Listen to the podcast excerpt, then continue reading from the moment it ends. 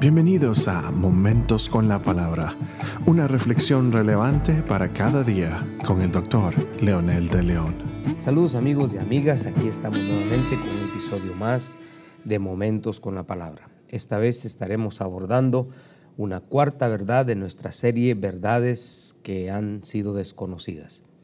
Y esta verdad tiene que ver con el arrepentimiento y el recibir a Jesús. Solo los que le reciben y creen en su nombre y son guiados por el Espíritu Santo realmente son hijos de Dios. Lo demás es una simple religión que adormece nuestra conciencia de encontrar al verdadero Dios. Ahora que usted recibió a Cristo, usted es hijo de Dios. Eso es lo que dice la palabra en San Juan capítulo 1 versículo 12 que dice, mas a todos los que le recibieron, a los que creen en su nombre, les dio potestad de ser hechos hijos de Dios. Ya recibió a Cristo y se arrepintió de sus pecados, por lo tanto ha tomado la decisión de responderle y creerle a Él y ser guiado por su Espíritu Santo.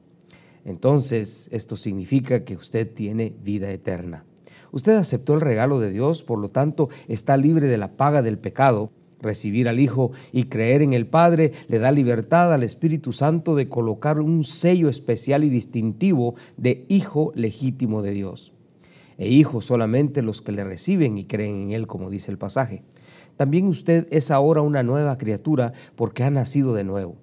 En 2 Corintios capítulo 5 versículo 17, Pablo le dice a los corintios, de modo que si alguno está en Cristo, nueva criatura es. Las cosas viejas pasaron, he aquí todas son hechas nuevas.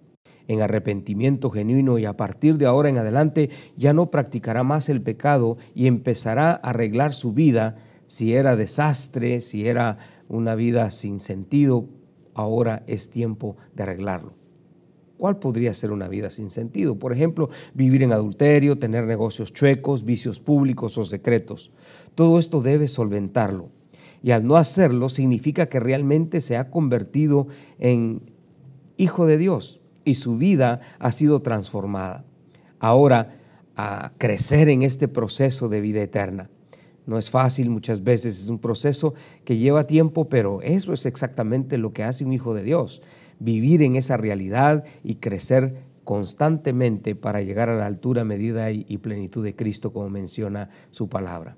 Entonces, no podemos lograr ser hijos de Dios por poseer una religión, hacer buenas obras o profesar una filosofía de vida. En San Juan capítulo 14, versículo 6, Jesús dijo, yo soy el camino, la verdad y la vida. Nadie viene al Padre si no es por mí. Ahora, usted ya sabe que el perdón es garantizado cuando hay arrepentimiento genuino. Y el arrepentimiento trae frutos que son manifiestos en su diario vivir a partir de su nueva vida en Cristo, como decíamos. Resumiendo, diríamos entonces que solamente un corazón arrepentido, que cree en la verdad del Padre acerca de su Hijo y está dispuesto a recibir a Jesús como su Salvador personal, hace posible una nueva vida en Cristo. Si su experiencia de salvación ha sido maravillosa y usted ya dio ese paso, entonces usted querrá compartir con sus seres queridos y familiares y amigos. Esta es otra característica distintiva de los que amamos a Dios. Queremos compartir esa vida que ahora tenemos. Por lo tanto, a partir de esta experiencia, usted tiene la oportunidad de ser vocero de Dios, por lo que podrá adoptar en oración a varias personas, a las personas que usted eh, piensa que están necesitando y que están como usted estaba o piensa usted que son personas que necesitan un cambio de vida, puede llevarlas en oración.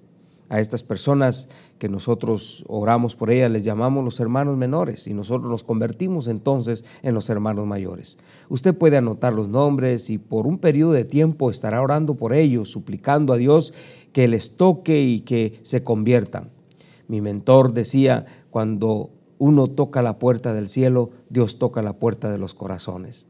Otra función de su eh, ministerio como hermano mayor será, después de orar, eh, invitarlos, tener tiempo para relacionarse con ellos y llevarlos ya sea una actividad a su propia casa, un convivio en el que pueda compartir la palabra, o si usted adopta una iglesia, llevarlo a su, a su iglesia, o hay eh, lugares de amigos donde se reúnen grupos pequeños de oración, llévelo allí de no tener esta actividad, entonces usted puede presentarle a Cristo de su propia experiencia, usando su testimonio personal, haciéndole la invitación para que reciba a Jesucristo como su Salvador. Usted recuerde que al convertirse en hijo de Dios, usted también es el vocero de Dios para compartir su fe. Por último, cuando el discípulo se convierta al Señor, entonces usted como hermano mayor le enseñará la palabra y lo llevará a la iglesia, lo visitará, lo guiará hasta que quizás dé ese paso de fe de bautizarse. Lo importante es que Él termine haciendo lo que usted está haciendo con Él. No es que usted convierta al mundo entero, lo importante de todo es que usted tiene un círculo de personas que necesitan escuchar ese mensaje que usted escuchó un día. Recuerde, solo los que le reciben, creen en su nombre y son guiados por el Espíritu Santo, realmente son hijos de Dios. Ore conmigo. Gracias, Padre, por enviar a tu Hijo Jesucristo y porque ahora yo puedo decir con seguridad que soy tu Hijo. Puedo decir con seguridad que te sigo y estoy dispuesto, Señor, a comprometerme a llevar este nombre que es sobre todo nombre, Jesucristo tu Hijo, con mis amigos, vecinos y familiares. En el nombre de Jesús te lo pido. Amén. Thank you.